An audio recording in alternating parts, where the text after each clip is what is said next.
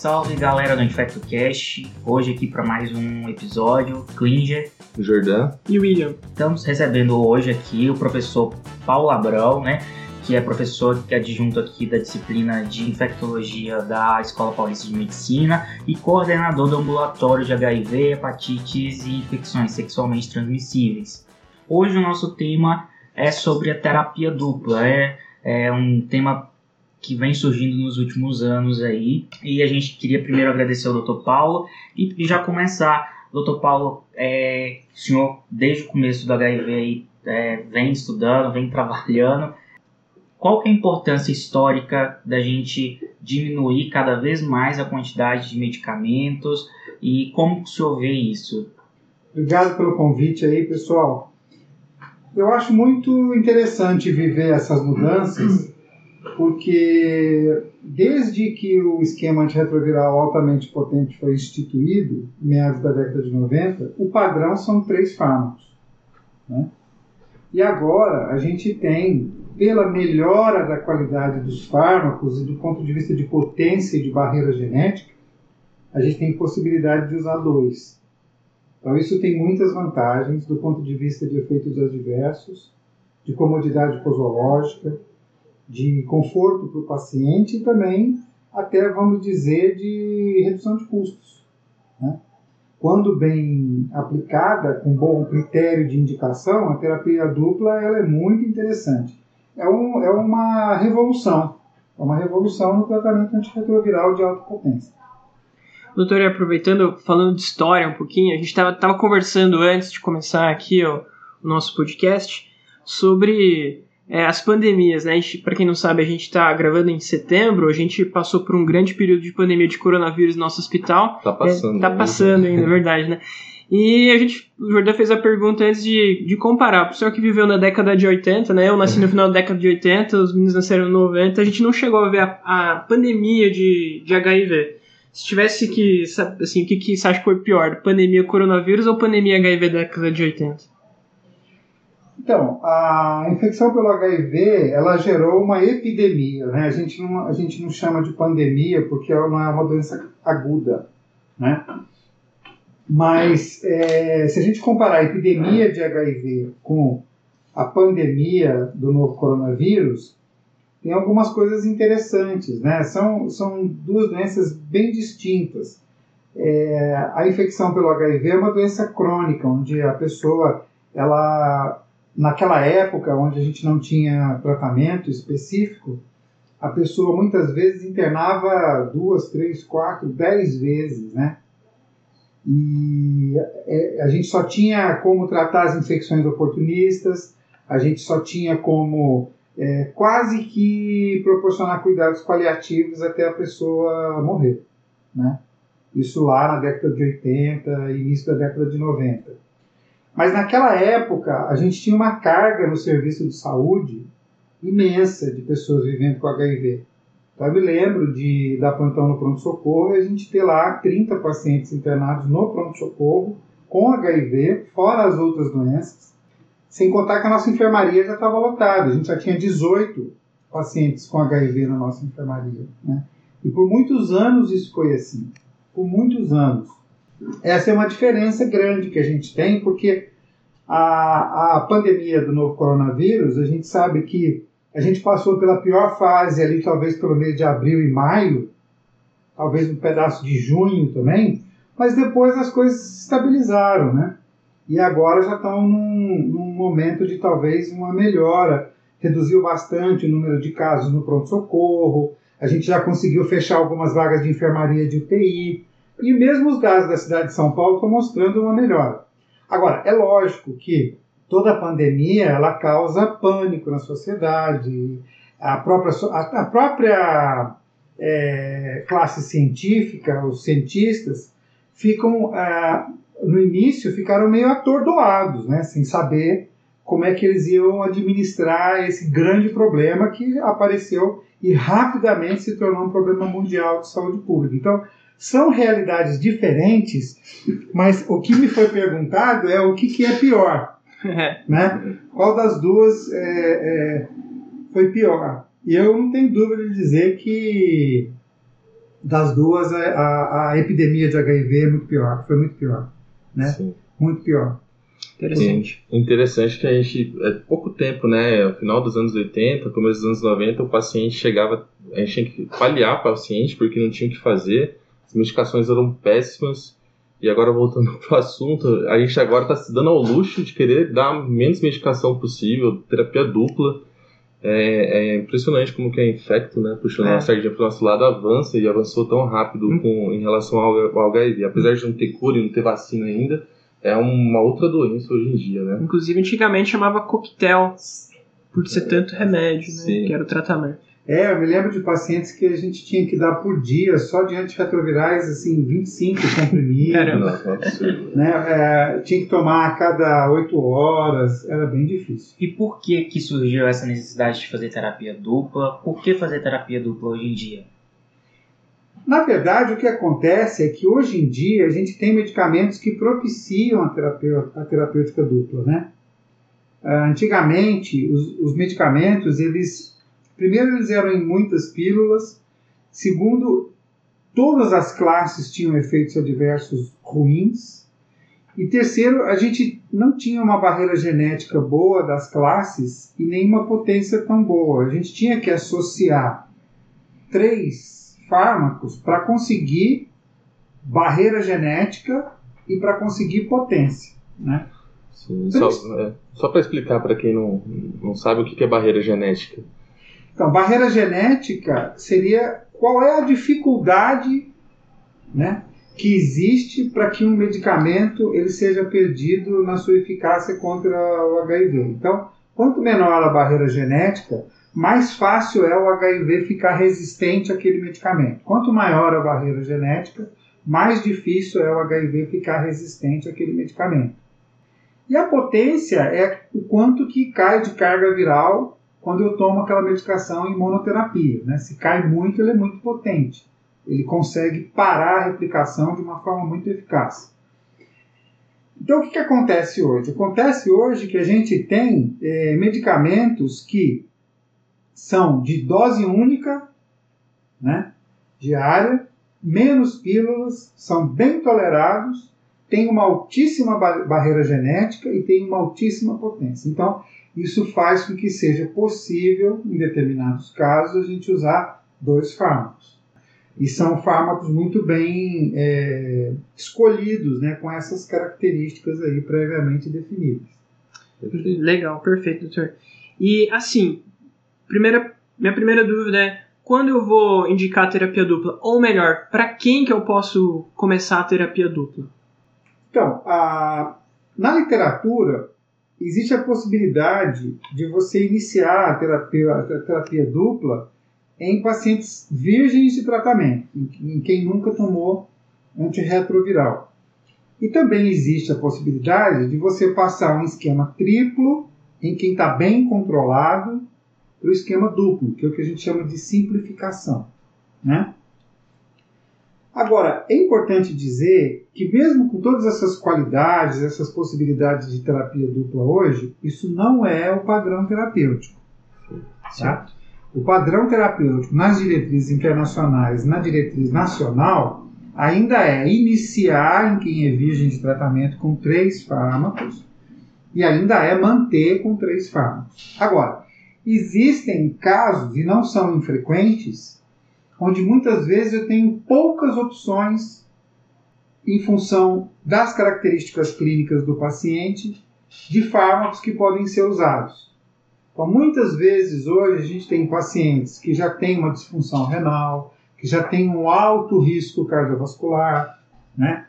Muitas vezes eles estão usando medicamentos que é, não toleram eventualmente ou ou tem o, esses medicamentos eles têm um efeito adverso que é incompatível com o quadro clínico. Por exemplo, muitas vezes o paciente interna no hospital, numa, numa apresentação tardia de infecção pelo HIV, já tem uma anemia grave. Esse paciente não pode usar lamivudina, aliás, não pode usar azidovudina, por exemplo. Né? Então, toda vez que a gente tem restrição para usar classes ou fármacos específicos, né, a gente tem que pensar na ideia do esquema duplo. Então, se ele tem comorbidades como doença renal crônica, síndrome metabólica, alto risco cardiovascular, é, citopenias, é, eventualmente já tem uma osteoporose, uma osteopenia, ou tem uma intolerância que a pessoa não, não consegue tomar um determinado medicamento, ou às vezes o paciente ele é obrigado a usar outras medicações que interagem negativamente com o esquema antirretroviral e você não tem a opção de mudar essas outras medicações. Então, se a circunstância daquele paciente impede usar três, dá para pensar em usar dois. Né? Então é aí que a gente raciocina, principalmente no caso do Brasil, do SUS, na troca, na simplificação. A gente não tem autorização no Brasil para usar esquema duplo em virgens de tratamento. Tá? Nosso protocolo não autoriza isso. Então a gente pode usar em quem já usa antirretroviral e está muito bem controlado e tem algumas características aí para você poder indicar. Beleza. E existe a possibilidade de você indicar uma terapia dupla apenas pensando numa melhor adesão do paciente? Pode até ser um critério. Pode até ser um critério. Se você é, percebe, por exemplo, porque o que, que influencia a adesão? Em primeiro lugar, o número de tomadas ao longo do dia. Em segundo lugar, o número de pílulas. Mas também influencia muito importantemente os eventos adversos. Né? Então, eventualmente, se você experimentou um esquema e o paciente está reclamando de algum dos, componentes do esquema, você pode, é, dependendo das características do paciente, você pode propor o um esquema duplo motivado por isso aí. Isso é possível, tá? Sim. E aí, e aí a gente vai ter que analisar cada caso. A gente tem critérios, né? Para instituir o esquema duplo. E quais são esses critérios?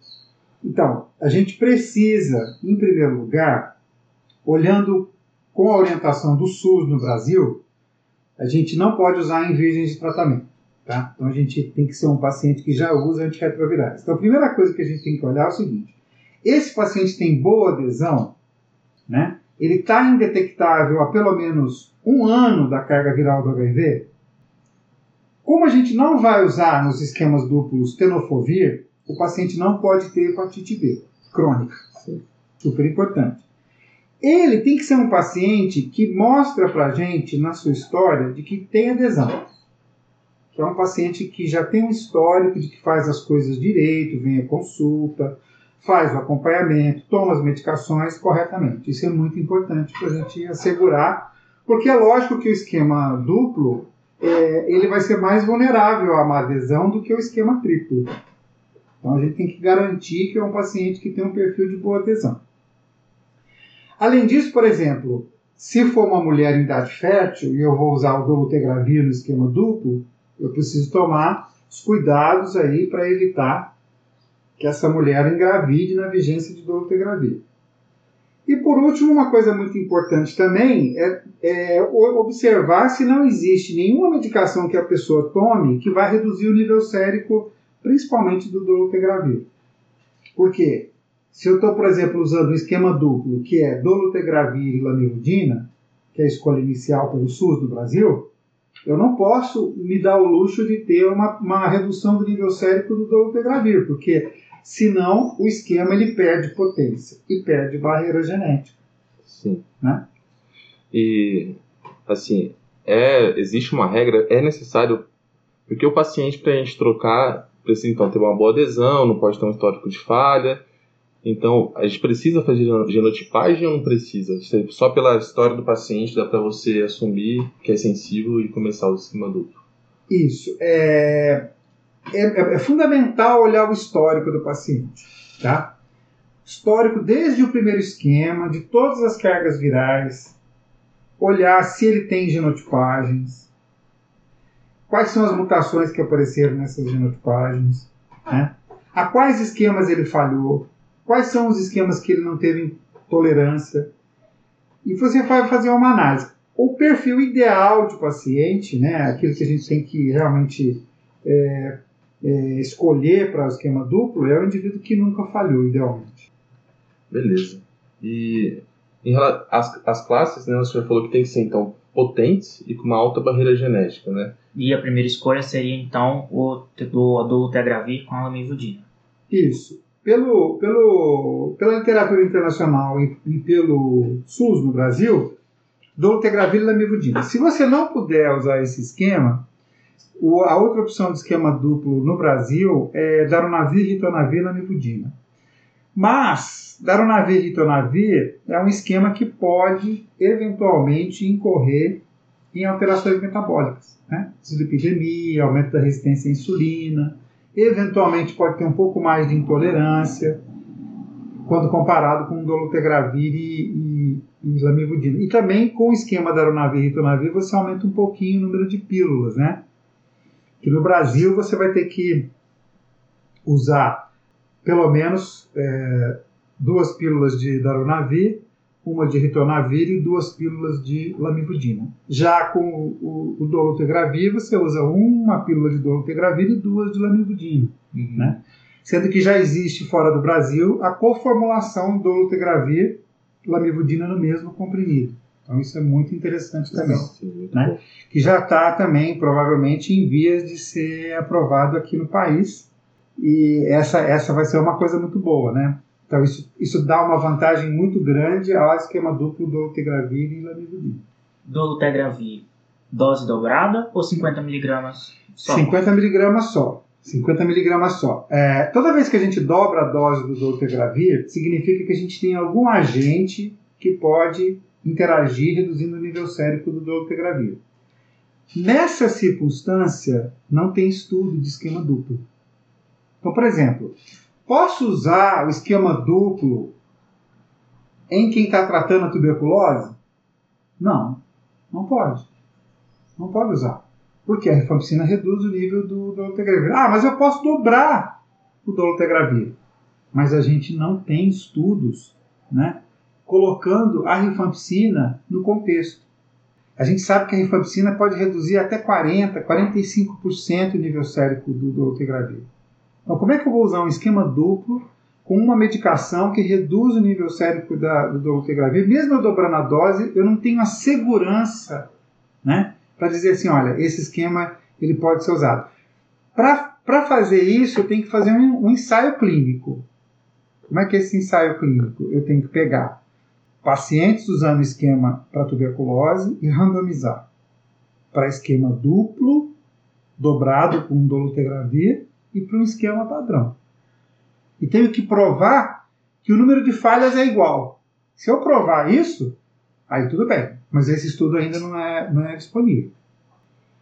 E paciente que o senhor já viu no, na sua experiência alguma falha, trocou para terapia dupla e aumentou carga viral. Existe isso? O que, que os estudos falam? Existe isso. É, eu já presenciei essa, essa situação na, aqui mesmo no nosso ambulatório, mas foi uma indicação inadequada. Tá? Era um paciente que tinha uma disfunção renal e também é um perfil de paciente que não, não foi incluído nos estudos de esquema duplo.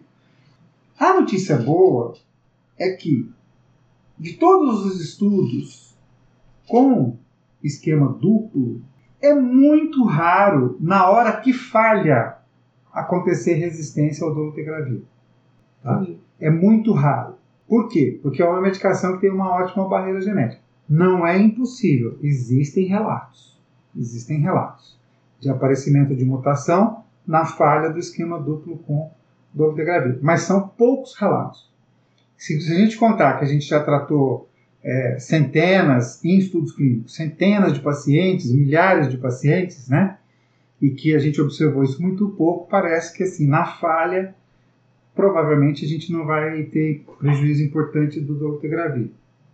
E a monitorização da falha é diferente do paciente em terapia dupla ou a, a, frequência de consultas mantém igual? Você vai pedir uma carga viral mais precoce. mais precoce, esse paciente você vai ter um acompanhamento dele mais perto de você, como que faz isso?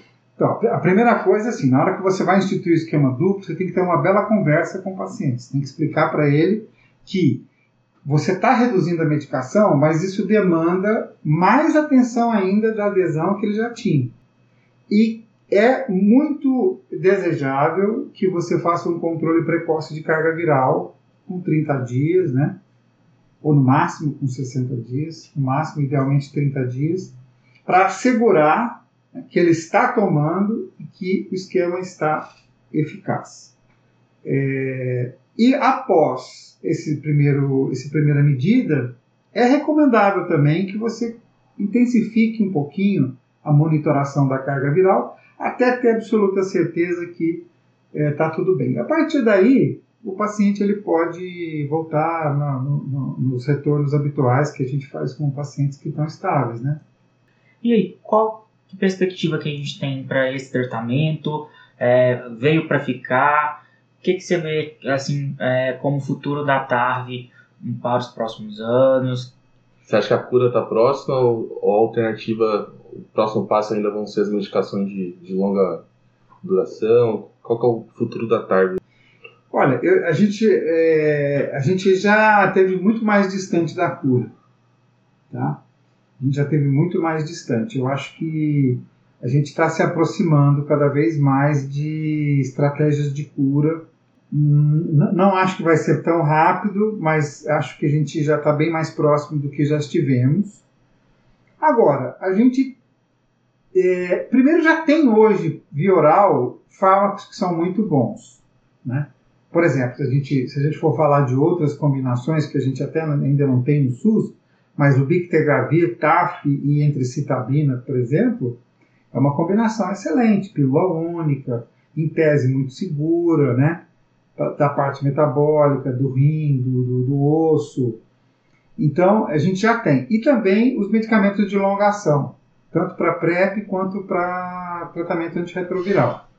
Apesar de ainda não aprovados nem, nem internacionalmente. Né?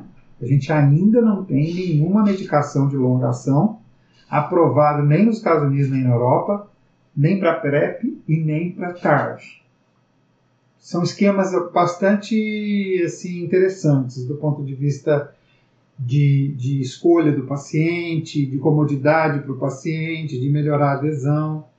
E eu acho que a gente vai ter longação antes da cura. Beleza. Beleza, chefe. Obrigado pela lembrar os nossos ouvintes que o hepatoaides, para quem tiver interesse, né, no dia 26 a 31 de outubro de 2020, né, evento esse ano online. Convidar todo mundo e até a próxima. Obrigado, pessoal. Eu que agradeço o convite. Foi um prazer. E só de recomendação final, assim, a gente está fazendo um podcast para debater os temas que estão recorrentes aí dentro da infectologia, mas só para lembrar que ainda a terapia dupla é um tratamento de exceção e ele tem que ser escolhido aí pelo seu infecto, pelo infectologista, pelo especialista e não não vai sair prescrevendo terapia dupla para todo mundo, que é, ainda é exceção. O mais importante é saber indicar muito bem. Acho que ficou essa mensagem é, para mim ficou a mais a principal, mais importante é que a gente pode levar para casa. E a outra coisa que eu queria complementar é saber que existe a terapia dupla. A gente chega é, chega paciente no pronto-socorro e muitas pessoas né, que não são da área de infectologia não sabem que uma pessoa pode tomar um dolutegravir com amivudina e não ter as três medicações. Isso causa um espanto muito grande, a interconsulta bomba, porque é, as pessoas ainda não têm esse, esse costume de ver uma terapia dupla. Então ficou aí, gente, a mensagem. Até a próxima. Tchau, até a próxima. Falou!